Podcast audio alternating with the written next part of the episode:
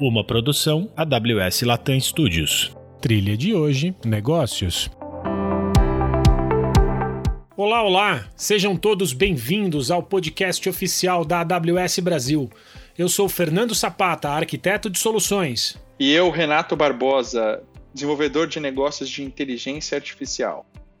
Nesse podcast você pode esperar temas sobre negócios, temas técnicos, deep dive, entrevistas, diversas formas da gente conseguir levar conteúdo para vocês. Então, fica aí coladinho no radinho. Se vocês quiserem submeter temas para a gente, fiquem à vontade e começa o nosso episódio agora. Hoje, o nosso bate-papo é com Luiz Ligori. Ele é head de arquitetura de soluções na AWS para o Brasil. Ligue, seja bem-vindo ao nosso podcast. Obrigado, Sapata. Obrigado, Renato. Um maior prazer estar aqui com vocês, é, participando do podcast. Ligue, para a gente começar, para esquentar o nosso bate-papo, eu vejo muitos clientes confundindo o conceito de digitalização e de transformação digital. Então eu queria ouvir de você, o que é transformação digital? Ô, Sapata, isso é, isso é verdade, acontece muito. Você vê muita empresa falando em transformação digital, onde eles estão pegando uma aplicação, criando uma app. É, na minha visão, isso não é transformação digital. Né? Transformação digital é algo muito mais amplo que isso. Tem uma definição que eu gosto muito que fala que transformação digital é, é a profunda transformação de uma empresa, né? utilizando tecnologia digital e o objetivo é criar e disponibilizar de maneira mais rápida a melhor experiência para o usuário. Né? E aí, eu, quando a gente olha nessa definição, né, falar de profunda transformação, né, eu acho que é legal a gente destrinchar esse, esse, esse tema. Quando, primeira coisa, quando a gente fala de transformação, geralmente a gente conecta com, com mudança, né? Para mim, transformação é mais que mudança. Porque mudança você tem volta, né? Sair do ponto A para o ponto B, voltar para o ponto A, você pode voltar. Quando fala de transformação, é uma, é uma coisa mais na essência, aquela coisa que não tem volta, é algo mais disruptivo. E aí, quando a gente fala de transformar uma empresa, a gente está falando de transformar pessoas. Porque no final a empresa é um CNPJ, né, que é um monte de CPF que está embaixo. Então a gente está falando de mudar a, as pessoas, né, as pessoas têm que mudar para, para essa transformação. Então é muito mais do que falar de tecnologia.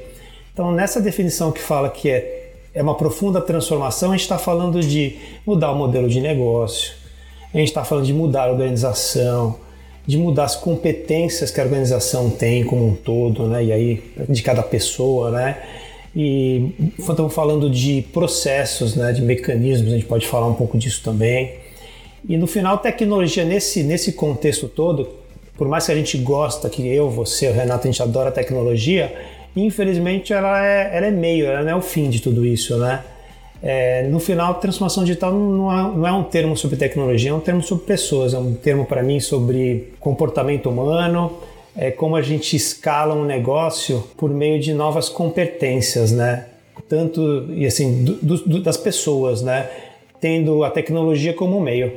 E no final, o que drava esse mudança de competência, de comportamento corporativo de uma forma sustentável é a cultura. Né? Se você quiser mudar um comportamento a curto prazo, tudo bem, você pode indicar para mudar, você pode forçar aquilo, mas quando a gente fala ser sustentável a longo prazo né, e mudar profundo, a gente está falando de cultura. Então, no final, a gente está falando de, de três pilares nesse, nesse contexto, né? que é cultura, tem pessoas e aí tem, tem tecnologia, que é, que é uma forma de de, de chegar esse, nesse momento atual. Né? É, aí alguém pode me perguntar: tem, tem processo no meio? E estratégia? Não, então, são coisas importantes também, processos. Que é, na verdade, o processo e a estratégia, na minha visão, é como operacionalizar a transformação digital, né? Como fazer isso aí realmente acontecer. Quando você fala sobre cultura, é muito interessante esse conceito que você traz sobre é, não ter volta, né? E, e, normalmente essa questão de mudança de cultura está muito atrelada a uma, a uma evolução. É como se a gente criasse uma nova versão de nós mesmos ou da empresa e, e, e essa nova versão tivesse novas funcionalidades, né? Falando pela, pela, pelo ponto de vista de software, né? Mas trazendo isso pelo ponto de vista comportamental, isso eu imagino que deve habilitar muitas outras possibilidades para uma empresa hoje transformada é, nesse sentido. Ligue, quando a gente fala de cultura nesse sentido, o que, que você acha que seria uh, os, os, principais componentes de uma, de uma boa cultura para uma empresa hoje de digitalmente transformada? Renato, na, quando a gente fala, primeiro ponto acho que a gente tem que desmistificar uma coisa, né? Eu tive uma discussão interessante outro dia com um CIO, onde ele tinha uma grande empresa do Brasil, onde ele estava falando para mim a questão de, de plano estratégico, né? e de cultura. Antes de a gente falar um pouquinho de cultura, acho que é legal falar esse ponto. Né? Eu vejo as organizações, elas, elas têm uma cultura, e aquilo é algo que não pode mudar a princípio, né? que eles deixam, ela é difícil de mudar, dá trabalho, e as empresas trabalham num plano estratégico. E geralmente esse plano estratégico, às vezes, às vezes ele é feito por uma consultoria renomada, ele tem meta, ele tem objetivo, ele é desafiador, planeja um bom crescimento da empresa, né? Só que eu gosto de uma frase super importante para a gente falar da importância dessa cultura, como você comentou, que é uma frase do, do, do Drucker, né, do Peter Drucker, que ele fala que a cultura devora a estratégia no café da manhã. Eu acredito que para a transformação digital tem que ter essa mudança radical, né? tem que ter uma mudança de cultura, tem que ver se essa, essa cultura está adequada para isso. Né? E aí alguém fala, pô, mas e estratégia nesse contexto? Não é importante também? Para mim, se eu quiser uma mudança, uma estratégia, por exemplo assim, eu acredito em estratégia, mas uma estratégia de longo prazo para ser sustentável, para realmente perdurar, que é o que a gente quer que a empresa perdure, ela depende de uma cultura adequada. Eu acredito que se a gente tiver uma boa estratégia, o que é boa estratégia? É aquela estratégia que está alinhada com, com a missão, com a visão da empresa, mas a cultura não estiver alinhada, a cultura vai destruir a estratégia. Agora, se a cultura estiver alinhada para onde a gente quer ir, mas a estratégia não estiver, a cultura constrói a estratégia. Então, o primeiro ponto importante, eu acho, é, a gente entender onde a gente quer chegar e entender essa cultura, que a cultura, na verdade, é, são os componentes e a forma que a gente vai atuar e que as e as, o principal componente para que isso aconteça é as pessoas que estejam nessa empresa, né, vivendo aquilo, acreditem naquilo. Então a gente começa em, por exemplo, quando a gente fala da Amazon, nosso, nós temos nossa cultura, onde a cultura é foco no cliente. Né? E aí tem um item que eu falo de, na definição de transformação digital, é proporcionar no final do dia uma boa experiência para o cliente. E o cliente não é, para mim, é, é, o usuário, né? é o cliente, é o funcionário, para todo mundo. Né? Então, na cultura da Amazon, quando a gente fala de transformação digital, nosso primeiro princípio é a obsessão pelo cliente. E aí, como que você faz para essa cultura acontecer, esses componentes que você perguntou qual é a importância, né? A empresa inteira tem que ter conectada com isso. Então as pessoas que eu estou contratando, as pessoas que estão lá dentro têm que acreditar nisso, que elas querem ser obcecadas pelo cliente. Isso tem que acontecer em todos os níveis, tem que ter o sentimento do pertencer. Desde o cara que está falando com o cliente até o cara que está fazendo recrutamento. Então quando a gente fala, por exemplo, aqui na, na Amazon, como que você conecta uma pessoa que está fazendo um recrutamento com ser obcecada pelo cliente? Então, as, os goals e metas estão todos conectados. Então, por exemplo, essa pessoa, ela entende que um, uma pessoa que está participando de um processo de seleção, ela é um futuro, é, é um possível é, cliente, é um possível usuário da Amazon em qualquer touchpoint que ela tiver. Então, ela tem que proporcionar a melhor experiência como candidato naquele momento, para que em todos os pontos que ele tenha com a empresa, ele consiga ter, é, ele, a gente esteja, tenha essa meta de ser obcecado pelo cliente. Então, assim, como que funciona a cultura? É todo mundo tá junto, acreditar naquilo e você pegar as pessoas que realmente acreditem naquilo, né? Você vai contratar, então você tem que mudar. Como que você contrata as melhores pessoas? Quais são esses princípios que você tem na cultura que realmente tenha, estejam aliados com essa transformação, né? Então, por exemplo, pra, quando a gente fala de transformação digital, eu falei um item que era agilidade. O que, que na cultura está permitindo você ser ágil? Né? O que, que na cultura está permitindo as pessoas errarem? O que, que na cultura está permitindo as pessoas é, poderem experimentar coisas novas? Né? O que, que na cultura está permitindo é, a pessoa pensar grande? Né? Realmente. Então, são esses fatores, todos esses itens e esses princípios que vão reger e permitir que aquela cultura seja executada e ela esteja indo num caminho. Quando você fala de transformação digital, a gente falou de experiência do cliente como definição, falou de agilidade, falou de usar tecnologia e falou de para isso você precisa transformar, você vai poder transformar o negócio. Para ter agilidade, para poder errar, testar, experimentar, inovar rápido, a cultura tem que permitir. Ô Lig, achei bem legal essa, essa sua definição, né? Que uma empresa é só o CNPJ e que no fundo ela é formada por um monte de CPFs. Né? Achei, achei bem legal essa definição. Eu gosto muito de analogia, né? então eu vou fazer uma analogia né, e praticamente uma constatação, mas eu queria que você ficasse à vontade para concordar ou discordar e até complementar o que eu vou dizer. Se a gente está dizendo que uma empresa né, ela é formada por pessoas, né, são os CPFs, e a gente está dizendo que para transformar uma empresa, né, eu tenho que transformar a cultura, conse consequentemente, transformar pessoas. Talvez o maior blocker da transformação digital das empresas, ou seja, do CNPJ, sejam as pessoas, ou seja, o CPF. Isso faz sentido, né, na, com, com, toda a sua experiência em transformação digital. O maior blocker para eu conseguir mudar uma empresa são as pessoas que estão compondo aquele CNPJ? É, cara, eu concordo 100% com você, Sapata. É, acho que as pessoas, assim, existem vários blockers, né? Mas a iniciativa sai das pessoas, então elas têm que concordar com aquilo, né? Tem que aceitar aquilo, né? Na verdade, tem que ter um motivador, elas têm que acreditar naquilo, tem que ter um motivador para que elas executem aquilo, né? Então, assim, por isso que eu falo, né? Quando a gente fala da uma organização que está se transformando, hoje a gente vê as, tem pessoas que vão querer se transformar, tem pessoas que não vão querer, tem pessoas não tem resposta errada aí, né? A questão é você quer ou não quer. Tem pessoas que vão estar junto naquele barco, tem pessoas que não vão estar. Tem pessoa que vai estar mais preparada, tem gente que não vai estar preparada e vai querer participar e vai se esforçar para aquilo.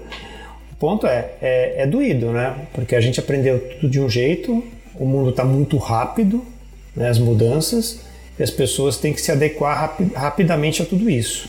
Né? Então aí a primeira coisa que eu, por isso que eu falo, é, quando as pessoas estão, as empresas estão entrando nesse processo de transformação digital, o primeiro ponto é quem, quem são as pessoas que estão lá dentro, quem são os profissionais, quem que é a liderança, né? Para mim nesse momento todo mundo é líder, não é? Porque a, a, a, transformação digital não vem de uma pessoa, vem da empresa como um todo, de, todo, de todas as pessoas, né? Cada um com o seu enfoque, com o seu objetivo.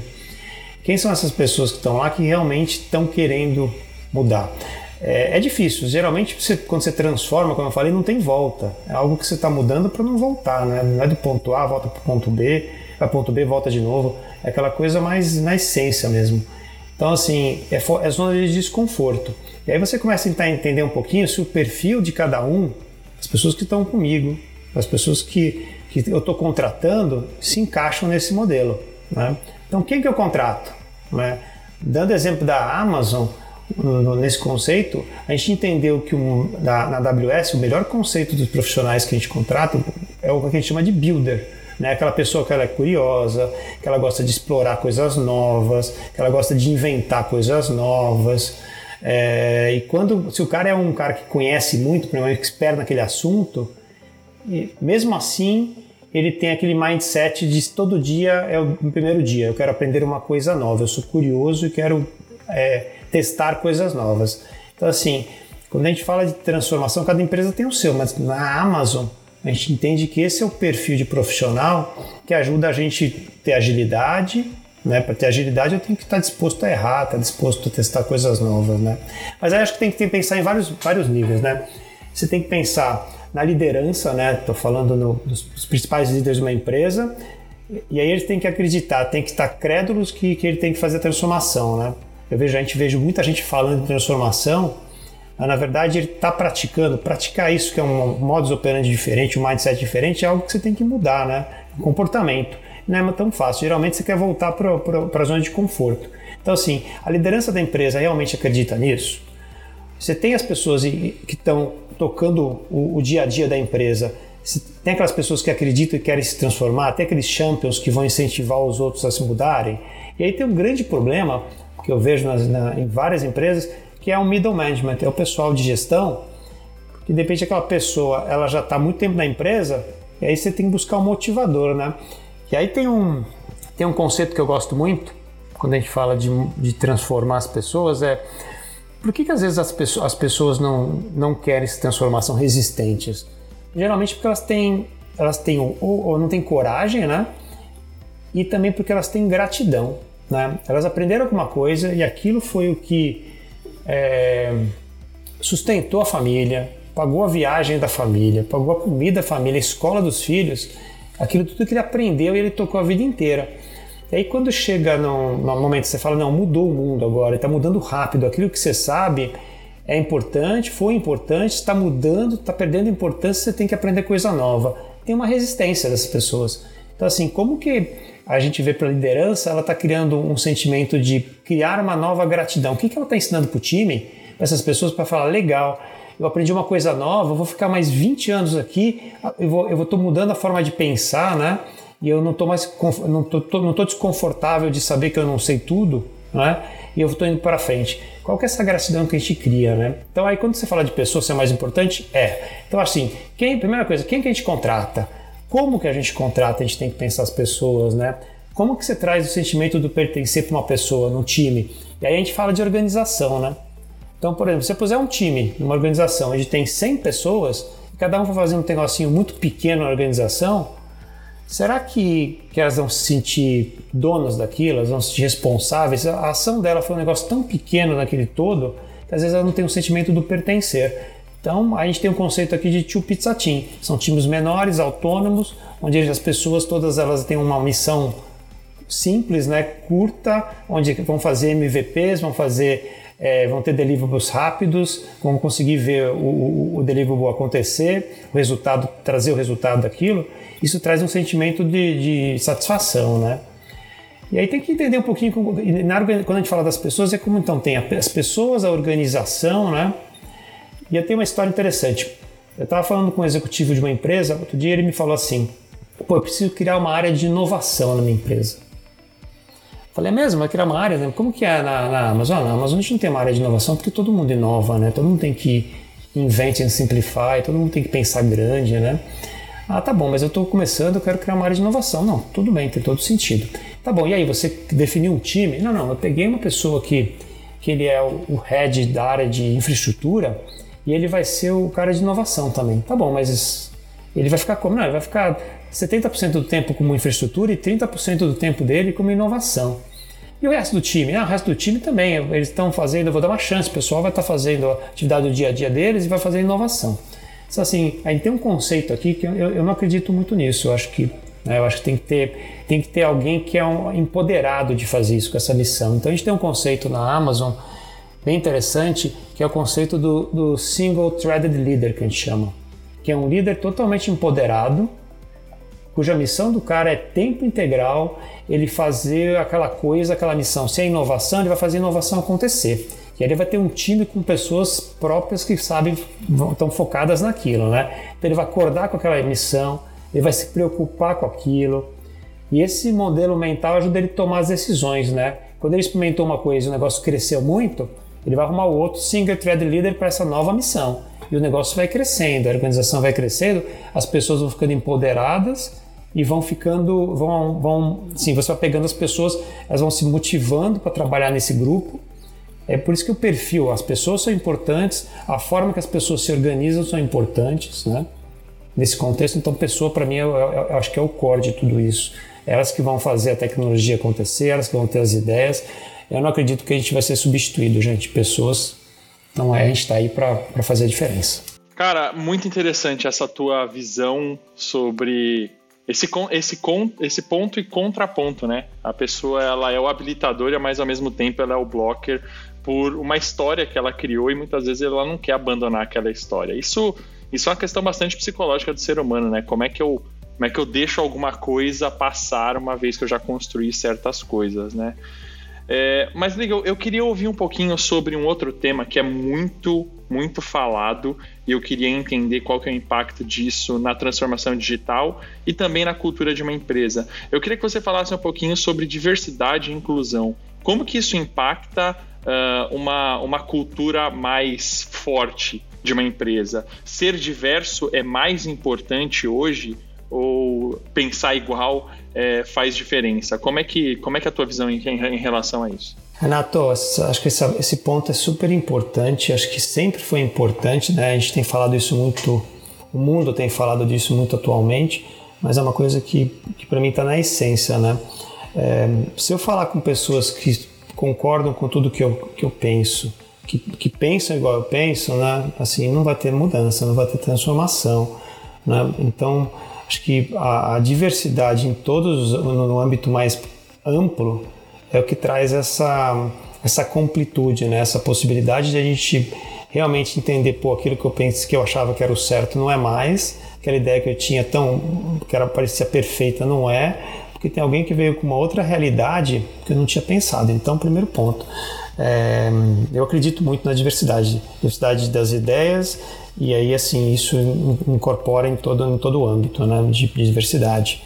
Eu não acho que quando a gente fala que na Amazon a gente fala de é, que as pessoas que a gente contrata, as pessoas que trabalham aqui, elas têm que estar tá, é, acostumadas a ser mal compreendidas. Isso para mim é diversidade, é cada um vai ter um pensamento diferente, você vai ter uma ideia que as pessoas não vão te entender, porque são ideias diferentes, são, isso está vindo de uma de uma, é, uma origem diferente, essas ideias, cada pessoa foi criada de uma forma, né? E, e tem as experiências que se complementam, né? E isso aí para mim acho que é, é, base. Então a gente acredita muito nisso. Eu acredito muito nisso. Quando a gente monta um time, a gente tem um um dos princípios que a gente pratica muito, que é a questão do disagree, né? Você não concordar, se permitir você não concordar. É lógico que a partir do momento que chegar num consenso, você vai comitar uma ideia. Isso faz parte da cultura, né? E essa, a cultura permite a diversidade. Isso é uma coisa legal para a gente conversar até. Porque a, a cultura tá, ela tem que permitir a diversidade no sentido da, de expressar suas ideias. Se eu falo, não, eu quero ser. a minha, empresa ela ela está alinhada e ela preza a diversidade. Mas espera aí, você não pode discordar de ninguém, as coisas não batem. Né? Diversidade são ideias diferentes, pessoas com, com, com experiências diferentes. Então, assim, está tudo conectado com isso, né? Eu não acredito no mundo de uma cor só, né? Todo mundo tem, o mundo, o mundo tem que ser colorido nesse sentido. Aí a gente acho que aprende mais, cresce mais e a gente tem que todo dia acordar de manhã para é, aqueles créditos que a gente tem, para a gente olhar e falar, estava errado, peraí, alguém veio com um ponto para mim, né? Acho que as reuniões que eu tenho com o meu time são fantásticas porque é, as pessoas vêm com ideias e aí você tem que estar acostumado a não se sentir culpado por ela. Pô, eu não pensei nisso, você tem que sentir que bacana que alguém me trouxe uma ideia diferente alguém me fez pensar e me fez me provocou, porque com certeza se eu não pensasse, não, não acreditasse nisso, com certeza daqui a um tempo aquela questão da relevância vai pegar, porque eu não vou ter mais relevância. Se eu penso sempre igual, faço sempre igual e as pessoas que falam comigo são sempre iguais, né? Eu vou perder relevância. Então é isso que faz a gente crescer junto. Cara, show de bola é isso que você que você comentou e conectando um pouco com a ideia do pensamento diverso né, e tentando levar isso um pouco mais para o lado da, da tecnologia, uma das coisas mais legais que eu, que eu acho né, de trabalhar na, na Amazon tem relação direta com ser uma empresa orientada a dados, né? não só dados, mas dados e fatos. Né? Então, na, na, na Amazon, é, a gente não tem, eu acho, é muito mais orientado a. Você pode até ter o seu feeling, né, o seu achismo, mas para que aquilo vá para frente, para que aquilo faça sentido, né, você tem que ter dados e fatos para comprovar né, aquele seu aquele seu achismo. E fazendo um link, né, e vamos tentar conectar isso com as outras empresas, né? A gente vê no, no, no campo, né, no dia a dia como arquiteto, que as empresas hoje elas têm muitos dados, né? Tem, tem dados que surgem de diversos sistemas, enfim. Mas o que eu vejo é que existe pouca informação. Né? As empresas não estão conseguindo tirar valor desses dados. E isso eu vejo que a Amazon ela faz com maestria, né? Porque todas as decisões que, que são tomadas dentro da companhia, elas têm relação direta com dados e fatos. Então eu queria que você falasse um pouquinho, né, dessa nossa cultura orientada a dados, né, que isso eu acho que é, é legal a gente levar para os nossos ouvintes e na sua visão, como que os dados, né, essa cultura é, de dados pode ajudar outras empresas no processo de transformação digital. Sapata, esse, essa questão que você falou sobre dados é algo que é muito importante, é um dos pilares aí que a gente vê, que a gente ouve falar da transformação digital, né? Para mim, dados é uma coisa que tem aparecido de uma forma mais recente. Antigamente a gente falava de nas empresas tinha área de infra, área de, de infraestrutura, né? área de sistemas, desenvolvimento, e atualmente surgiu essa terceira área, que é a área de dados, né? Lógico que nas empresas que já estão com uma maturidade se transformaram, isso aí tudo se mistura. E quando você perguntou da Amazon, né, você falou um negócio bem bacana, que é que é tudo, toda decisão que a gente toma, a gente toma baseado em um dado, ninguém tem achismo, né? Eu acredito muito nisso, eu acho que tem, eu tenho uma máxima em relação a isso que eu pratico. É, se a gente tiver dado, a gente vai mergulhar e analisar os dados, mas se tiver um monte de opinião, eu prefiro ficar com a minha, né?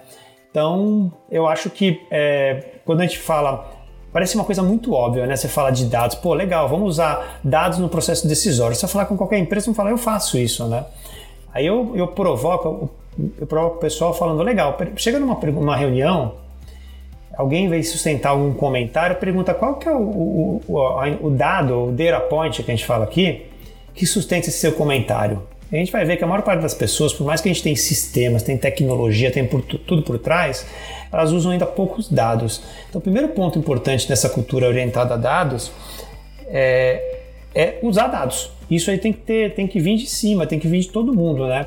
Tem que vir da forma que a empresa ela preza isso. Na Amazon, qualquer coisa que a gente vai justificar, eu tive uma ideia nova, eu vou inovar, eu vou criar um novo produto, um novo serviço, né? Eu, vou, eu vou ter que trazer, escrever um paper, a gente escreve muito, a gente não usa é, apresentação, e nesse paper, primeiro, primeiro ponto é trazer quais são os dados que embasam a necessidade de um cliente ou por que, que a gente está investindo naquilo, né? Isso é uma coisa que vem de, da liderança toda e pegou, permeou na cultura. Então você vai promover alguém, quais são os dados que me justificam que aquela pessoa deve ser promovida? Ou criar um produto, quais são os dados que provam que o, que o cliente está precisando daquele produto? Que aquilo lá realmente vai atender e o que ele vai fazer vai atender aquela necessidade, né? Então a gente usa muito, muito disso. E aí é o que eu, é o que eu falo, o dado tem que sempre contradizer os nossos créditos, né? E aí eu consigo mudar a direção. Então, como que a gente muda a direção na Amazon tão rapidamente? Porque a gente olha os dados, busca dados que contradizem o que a gente acredita e vai em outra direção, né? Dado tem que ser, para mim tem que ser, não é o propósito, né? Tem que ser, deve ser por um propósito que eu uso dados, não, não o propósito é ficar usando dados, né? Ficar guardando dados é aquele pessoal de, de armazenamento adora, né? E aí a grande pergunta é, você fala, eu já fiz essa pergunta várias vezes falando, legal, é, se você tiver todos os dados do mundo, se tiver todos os sistemas para analisar, qual pergunta você quer responder? Né? Não pode ser aquela como que eu aumento a receita e diminuo, diminuo o custo. Essa é muito fácil, né? Mas que pergunta realmente que você quer responder que vai fazer mudar, fazer a diferença né, para você? Isso é difícil, né? É, trazer um exemplo para vocês é que, por exemplo, a nossa plataforma, como que ela evolui? Ela não evolui porque uma pessoa criou um produto, entregou para um cara de marketing e falou para ele, vai lá e, e vai no mercado. Ela evolui porque 95% do que a gente cria, serviços novos que a gente cria na plataforma da AWS, vem de inputs dos clientes. E aí a cultura permite isso. Olig, esse ponto que você comentou, que, que só te interromper, porque eu acho que fantástico isso que tem relação direta com a questão da pergunta, né? Se você tivesse os dados do mundo, o que, que você perguntaria? E todo mundo vai para a pergunta óbvia.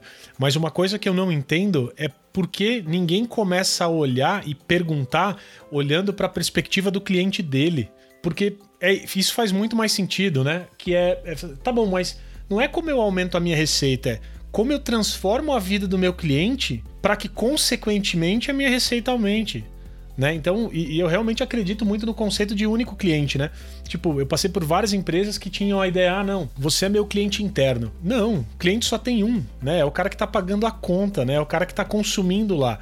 Então, se a gente já parte numa empresa que você tenha o conceito de cliente interno, cliente externo, tem alguma coisa errada né? Porque, cara, o cliente, ele é único e todos que estão dentro da organização devem viver o mesmo propósito, né? E entregar a mesma missão para o único cliente que existe, que é o cara que está pagando a conta. Então, cara, de novo, desculpa interromper teu raciocínio, mas é que isso é, é muito importante. A galera pergunta tudo que está atrelado à própria empresa e não pergunta o que tem relação direta com quem mais importa, que é o cliente. Então, de verdade, tem coisas que é difícil de entender. Eu concordo 100% com o que você falou, e aí tem um, tem um conceito interessante que é o seguinte: é, a, a, pergunta que você, o, o, exemplo que você deu, falou da receita. A receita é, é, uma coisa que a gente é um output. O input é, é, o que o cliente precisa, que aí vai chegar no output que é a receita. A gente tem esse conceito aqui, né? Vamos trabalhar no que a gente controla. O que a gente controla é entender o cliente, ouvir a necessidade dele, fazer o melhor para ele e aquilo vai vir uma, uma consequência. Aí a cultura tem que permitir isso, porque às vezes isso demora um pouco mais. Então na cultura, a cultura tem que permitir o longo prazo, né, a sustentabilidade do negócio para a empresa perdurar, né? É, e, acho que isso é um, é um é ponto importante. Mas tem, tem um outro fator legal para a gente conversar aqui, que é o seguinte: quando a gente fala que eu vou usar dado para processo decisório, eu já ouvi gente me perguntar: legal, então minha empresa, para ter que conseguir dados para tudo, minha empresa vai ficar mais lenta. Não, mas você tem que buscar mecanismos, né? Existe um conceito de é, two-way door e one-way door. Tem coisas que eu vou fazer que não tem volta. Se não tem volta, eu vou ter que analisar muito, pegar todos os dados possíveis levar um tempo, a tempo analisando aquilo para tomar a decisão correta. Mas a maior parte das decisões nossas, elas têm volta. Então, se você fizer e depois, ah, errado, e aí a questão de errar rápido para reduzir o, o, custo do erro, não tem problema. Então, vamos experimentar. Então, quando você vai falar você vai usar dados, você tem que pensar, além disso, de usar os dados corretos, você tem que pensar, legal, para essa decisão que eu vou tomar, tem volta? Então pega e decide logo com aqueles dados que eu tenho, né? Mas vamos usar dados, não pode ser a opinião de alguém. E tem um outro fator importante aqui, que eu acho nessa cultura de dados, é que as empresas têm que tratar o dado como algo estratégico. Um asset, é um asset estratégico, por, por definição. Mas ele tem que estar disponível e acessível. E aí é uma coisa contraditória aí, né? Se ele é estratégico, pô, vamos guardar embaixo do colchão, não vamos deixar ninguém usar esse negócio, né? Ser tão estratégico, ninguém vai ver. Só que aí tem, tem alguns pontos importantes. Um deles é a questão: o dado tem aquele conceito dos, dos cinco Vs. O dado tem volume, lá, velocidade, variedade, veracidade. E tem um, um último deles que é o mais importante: é valor. E esse dado tem tanto dado sendo criado no tempo que o valor dele vai perdendo cada vez mais rápido. Né? Então, se você ficar guardando, não tem mais valor. Né? Se ninguém puder acessar, também não tem valor. Então, um dos pontos importantes de uma cultura orientada a dados é democratizar os dados. Toda empresa tem o silo, toda empresa tem o guardião do dado departamental, ele é o dono daquilo, ele sabe tudo daquilo, né? Esse tem que acabar. Isso aí é, um, é, um, é tóxico para a empresa, né? Porque ah, você não consegue, desse jeito, você não consegue cruzar dados, você não consegue correlacionar dados, cada um tem os seus, né?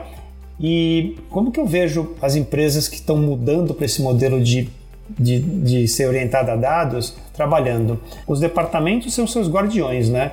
Se você pegar esse guardião e transformar ele, ele é um cara que conhece aquilo, se transformar ele num, num educador, uma pessoa que vai ser responsável em ensinar e aumentar o alfabetismo de dado na empresa, ele vai ganhar a relevância dele, isso vai, vai permear todas as áreas, né? Então, o primeiro ponto é, eu acho que quando a gente fala da cultura orientada a dados, a gente tem que acabar com esses silos. Ele inibe, inibe a correlação de dado, inibe a inteligência coletiva, né? Porque cultura orientada a dados não é só para decisão grande, aquela decisão do board, é para decisão do dia a dia, né? Todo mundo tem que ter isso, tem que ter acesso. É lógico que tem que ter controle, tem que ter governança em cima disso. O time de governança ele tem que trabalhar, não pensar como proibir, mas como ele vai permitir o dia a dia dele. Como que eu permito mais acesso aos meus dados de uma forma que eu tenha um mínimo de controle, onde aquilo vai estar correlacionando e vai fazer minha empresa crescer.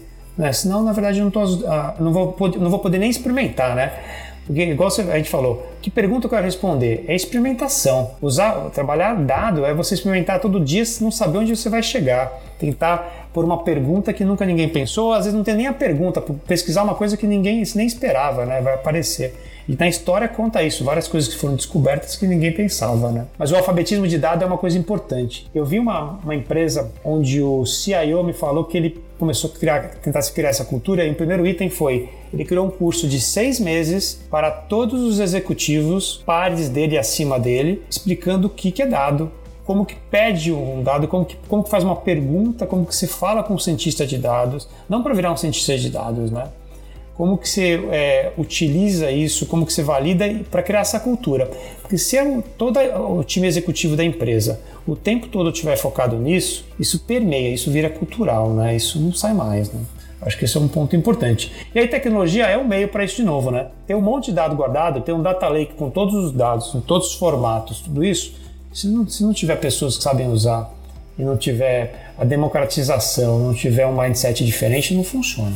Maravilha. Bom, Lig, a gente abordou então o tema de cultura, a importância da cultura, a gente abordou pessoas né, como blocker, como é, habilitadores dessa transformação, principalmente também a questão é, da, do pensar diferente, da diversidade, da inclusão, e agora a gente abordou o tema de tecnologia. Lig, eu queria que você respondesse, cara, acho que a gente está chegando já no final, mas uma pergunta bastante interessante. Eu, eu imagino que alguns dos nossos ouvintes talvez estejam pensando, legal, cara, entendi. Mas como é que eu começo isso? Qual que é o primeiro passo que eu preciso fazer? Terminando esse, terminando esse podcast aqui, cara, quais são as ações que eu tenho que começar para ou se minha empresa está passando pelo processo de transformação, superar isso e, enfim, ajudar a superar, ou se a gente ainda a gente ainda está atrasado, como é que a gente começa isso? Qual seria a sua sugestão de primeiros passos para essa para essa transformação, Ligue? É, Renato, é, primeiro ponto, né? Acho que a gente falou bastante disso. O começo disso não é um começo técnico, né? Acho que é um começo é, acho que tem tudo a ver sobre liderança para mim, sobre pessoas. Quando eu falo de pessoas, quando eu falo de liderança, eu falo de todo mundo é líder, né? Sobre as pessoas, né? Eu acho que tem tem alguns pontos importantes aí para começar uma jornada, para começar essa transformação, né? É, com sucesso. A primeira coisa é, é tem que ter convicção e alinhamento da liderança e aí a liderança sênior mesmo em acreditar nisso dentro da empresa. Se eles não acreditarem nisso, nessa transformação que eles precisam mudar, né, a inércia é algo que é super poderoso e ela faz a gente ficar bloqueado facilmente. Né? Então, o primeiro ponto é, eu acho que é convicção e alinhamento da liderança sênior. Segundo ponto, acho que para você começar, acho que tem que ter uma meta. Eu, eu, já vi empresas fazendo metas agressivas, né? E, e essa meta agressiva permite que que a organização saiba que aquilo é uma prioridade. Então, todo mundo vai trabalhar em cima daquilo. Tem pessoas que vão querer se transformar, e vão querer aprender, tem pessoas que não vão querer aprender, tem pessoas que não vão se concordar, não vão, não vão entrar nessa jornada. Tudo bem, né? mas a gente precisa desse time que queira se transformar. Né? Isso faz com que a equipe, as equipes se movam mais rápido. Né? É mais do que, não organicamente, mas é quando você cria uma meta, tem uma liderança convicta daquilo que precisa mudar. Ela tem uma meta, ela começou a, alterar, começou a trabalhar em cima de, de questões culturais que permitem a empresa. Então, primeiro, é, pô, criou uma meta para criar, vamos fazer a migração para a nuvem de um, de um sistema importante, por exemplo, né? Porque eu acho que é, nuvem nesse contexto de, de na parte tecnológica para mim é um é o core para permitir né, a transformação digital. E a terceira coisa que eu acho importante aí é, é o treinamento das pessoas. É um pouco do que eu já falei, né? Ter as pessoas corretas dentro de casa. Então, como que você começa? Eu acho que é, primeira coisa, ter uma convicção do time sênior, ter uma meta para onde que a gente quer fazer. A meta pode ser agressiva ou não. Às vezes pode, vamos pegar um projeto e vamos praticar aquilo. Vamos criar um time aqui. Esse time vai começar. Eu já vi várias formas. Gente criando metas agressivas, vamos migrar um data center inteiro e transformar um data center. Ah, não, vamos criar um projeto e criar, e criar um time separado aqui nessa área onde ele vai praticar e aquilo depois começou a permear a empresa inteira. Né? Mas tem que criar uma meta. A meta pode ser grande, pequena, né? E aí você, a empresa tem que, segunda coisa, tem que possibilitar isso, treinar e deixar as pessoas é, prontas para conseguir fazer essa transformação, né? E o, segundo, e último ponto para mim é todos os dias, quando a gente acordar, tem um momento que vai vir aquela paralisia, aquele momento da inércia para falar não para, não é por aí, né? Sempre vai acontecer isso, né? Isso é o que mais é o, é o que mais atrapalha a experimentação, mais atrapalha a gente adequar e mudar uma cultura, mais atrapalha a gente poder inovar. Então essa paralisia que acontece todos os dias a gente tem que evitar. Então no final do dia, o que eu estou falando é como que a gente começa? Tem que ter pessoas que, que acreditem nisso, da liderança tem que encontrar os champions, são as pessoas da empresa que querem transformar, tem que dar para elas o enablement mínimo para conseguir trabalhar. E assim, ninguém precisa fazer nada sozinho, né? Eu não vou fazer tudo sozinho. Tem um monte de parceiro, né? tem parceiros, do, empresas que podem ajudar vocês e não vão reinventar a roda, vamos trabalhar junto. A AWS faz isso, trabalha com os clientes nesse modelo, de ajudando os clientes a fazer essa transformação. E aí tem transformação desde o lado cultural, onde a gente vai trabalhar cultura, né, e entender como que a, a, empresa contrata, como que a empresa compra, como que a empresa define um plano estratégico, como que ela se organiza, até pegar um projeto pequeno e falar, legal, vamos praticar nesse projeto onde ela tem que ser um projeto relevante, né? Primeiro ponto. Escolher um projeto que é super irrelevante e você vai contar um monte de história bonita que você se transformou, mas é um projeto que não, não trouxe muito resultado. É igual algo que seja relevante, seja escalável e vamos trabalhar em cima daquilo usando tecnologia, pessoas com mindset diferente, experimentando, né? Mas se não tiver as pessoas corretas, para começar, não tem jeito. Show de bola, Ligue. Caramba, mega bate-papo, topzera. E normalmente no final a gente deixa um espaço, né, pro convidado, né, entre aspas, falar aí as últimas palavras, né, quiser comunicar alguma coisa. É, eu não sei, você está contratando, tem vaga aberta, tá tranquilo. Acho que se você quiser aproveitar a o canal para divulgar contrata, a vaga também, sabe. acho que é super válido, viu, cara? Então, as últimas palavras aí, Lig. De novo, obrigado aí pela, pela sua participação. Foi muito topzera. Últimas palavras de Luiz Ligori. Legal, obrigado, Sapata, obrigado, Renato. É um prazer estar aqui falando com vocês. Esse é um tema que eu gosto bastante, é um tema super amplo, é um tema que não tem resposta certa. A única resposta que tem é vamos mudar, vamos se transformar. Mais do que mudar é transformar mesmo, né? Vamos, vamos, vamos pensar diferente. É, eu acho que é, a vida nossa é curta, a gente tem que sentar sempre transformando, pensando coisas diferentes, aprendendo e, e assim que a gente está crescendo. É, é difícil, né? Tem dia que você vai falar, peraí, tá tudo errado. Tem dia que você vai falar, peraí, eu vou ser mandado embora. É, mas a gente tem que acreditar naquilo, né? A gente tem que, e tem que ter as pessoas que acreditem. Hoje, assim, são pessoas diferentes. Eu, eu, você falou de, de, de, diversidade, o Renato perguntou, né? A diversidade tem, tem a diversidade do, dos milênios, do pessoal mais novo, de pensar diferente, né? É, a gente tem que estar tá aberto a ouvir todo mundo, né? E junto com essas pessoas crescer. Então, mensagem final aqui é ouça, ouça todo dia, né? Acho que experimente todo dia, é, pegue pessoas que pensem diferente de você e vamos transformar, né? Eu acho que no final, é, qual que é o legado que a gente está deixando, o que, que a gente está deixando para alguém pegar a nossa obra, aquela obra-prima que a gente criou o tempo todo e alguém continuar, né? Eu quero que tudo que eu criei alguém continue. Né? Como que a gente pavimenta um caminho para todo mundo crescer e é isso aí faz o, o mundo evoluir. Então, pessoal, obrigado, foi um prazer estar aqui com vocês. Só me convidar de novo, estou de volta aqui. Valeu, pessoal. Valeu, Lig. Valeu, Lig.